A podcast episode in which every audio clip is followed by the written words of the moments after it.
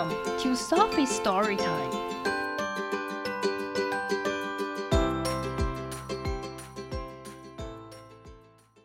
Today's story is More Caps for Sale by Esphyr Slobodkina with Ann Marie Mulhearn Sayer. Once there was a peddler who sold caps. 从前有一个卖帽子的小贩。He carried them on top of his head 他把帽子全都顶在头上。First, he had on his own checked cap. 第一顶是他自己的花格子帽子。Then a bunch of gray caps. 接着是一叠灰色的帽子。Brown caps. 棕色的帽子。Blue caps.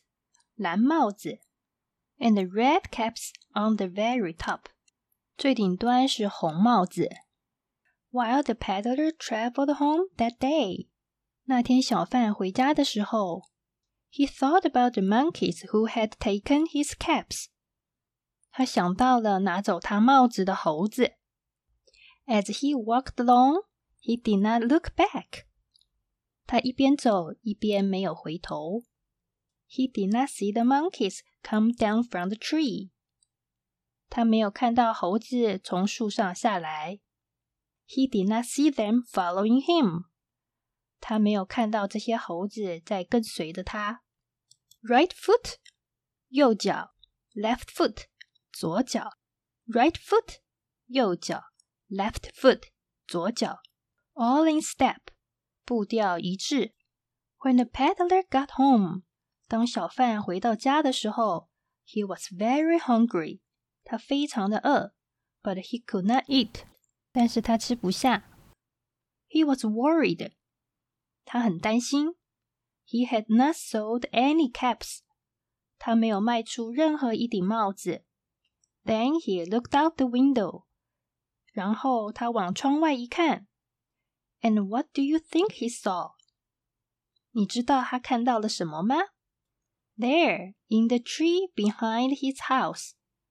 在他房子后面的树上 ，sat the monkeys eating their supper，坐着一群正在吃他们晚餐的猴子。Suddenly, the peddler was hungry too。突然，这个小贩也饿了。He reached for his bowl and ate every drop。他伸手拿起碗，把每一滴都吃光了。You monkeys, you！你们这群猴子，he said。他说 ，shaking his finger at them，朝他们摇晃着手指。You must go home，你们一定要回家。But the monkeys only shook their fingers back at him and said, "Tss, tss, tss." 但是猴子们只是冲他摇摇手指说：“吱吱吱吱吱吱。” Oh, those monkeys! 哦，这些猴子。 The peddler thought，小贩想着，They have followed me home，他们跟着我回家，made a mess of my yard，把我的后院弄得乱七八糟的。And today I have sold no caps，今天我连一顶帽子都没有卖出去。He walked up and down the hall，他在大厅里走来走去。He walked so much that soon it was time for bed. 他走了很久，很快睡觉时间就到了。But the peddler could not fall asleep. 但是小贩睡不着。He turned on his right side. 他转向右边。No sleep. 睡不着。He turned on his left side. 他转向他的左边。No sleep. 睡不着。He lay on his back. 他平躺着，no sleep， 睡不着。Then he looked out the window into the tree。然后他往窗外一看，看那棵树。And what do you think he saw？你觉得他看到了什么？On every branch lay a monkey falling asleep。每根树枝上都躺着一只猴子，睡着了。So peacefully that the peddler began feeling tired too. 太安静了，小贩也开始感到疲倦了，so he went to sleep。所以他也睡着了。When the peddler woke up，当小贩醒来的时候，he was refreshed and rested。他神清气爽，休息过了。He ate his breakfast。他吃了他的早餐，and was ready to go to work。正准备去工作。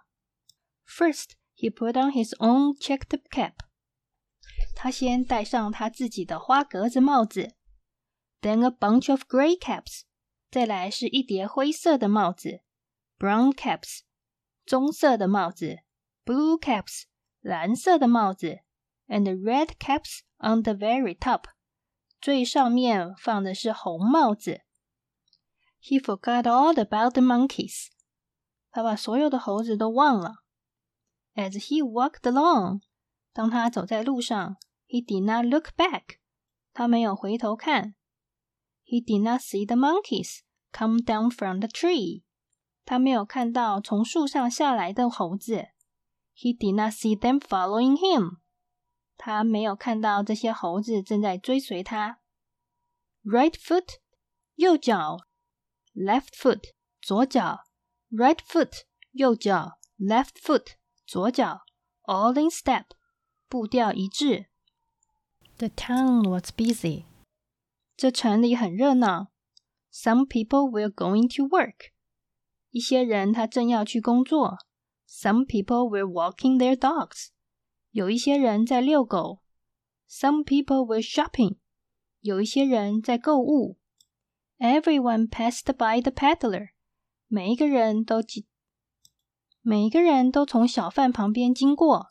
They watched him，他们看着他，point to the top of his head and call，指着他的头顶说着：“Caps, caps for sale，帽子，卖帽子，fifty cents a cap，一顶五十分钱。”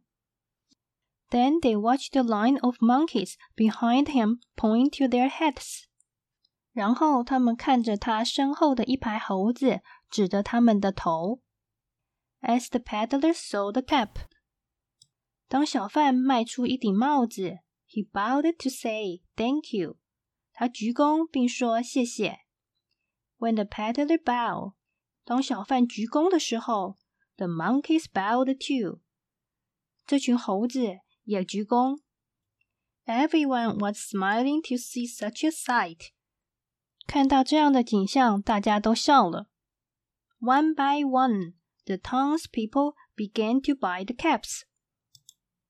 市民们开始一个一个来购买帽子。By the afternoon, the peddler had sold all his caps.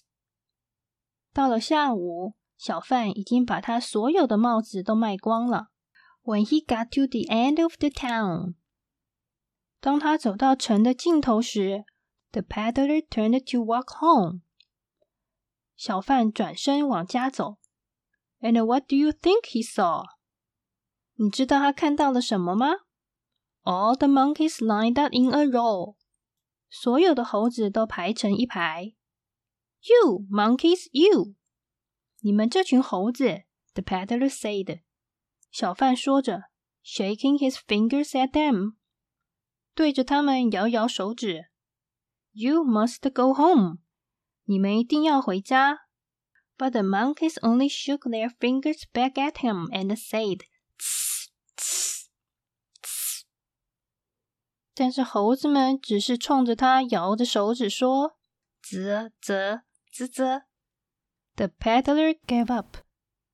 小贩放弃了。He was too tired to argue with the monkeys.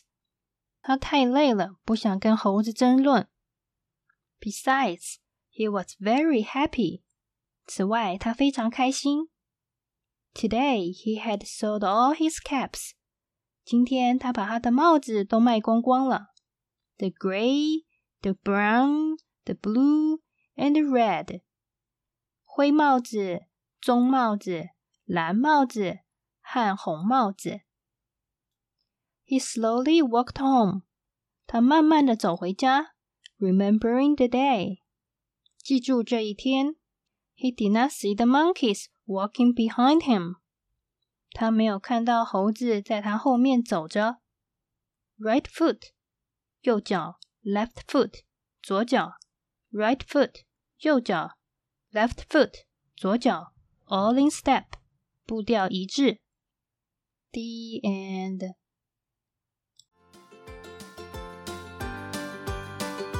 If you like the story, follow us and subscribe to our channel. Tell your friends too. Thank you and see you next time.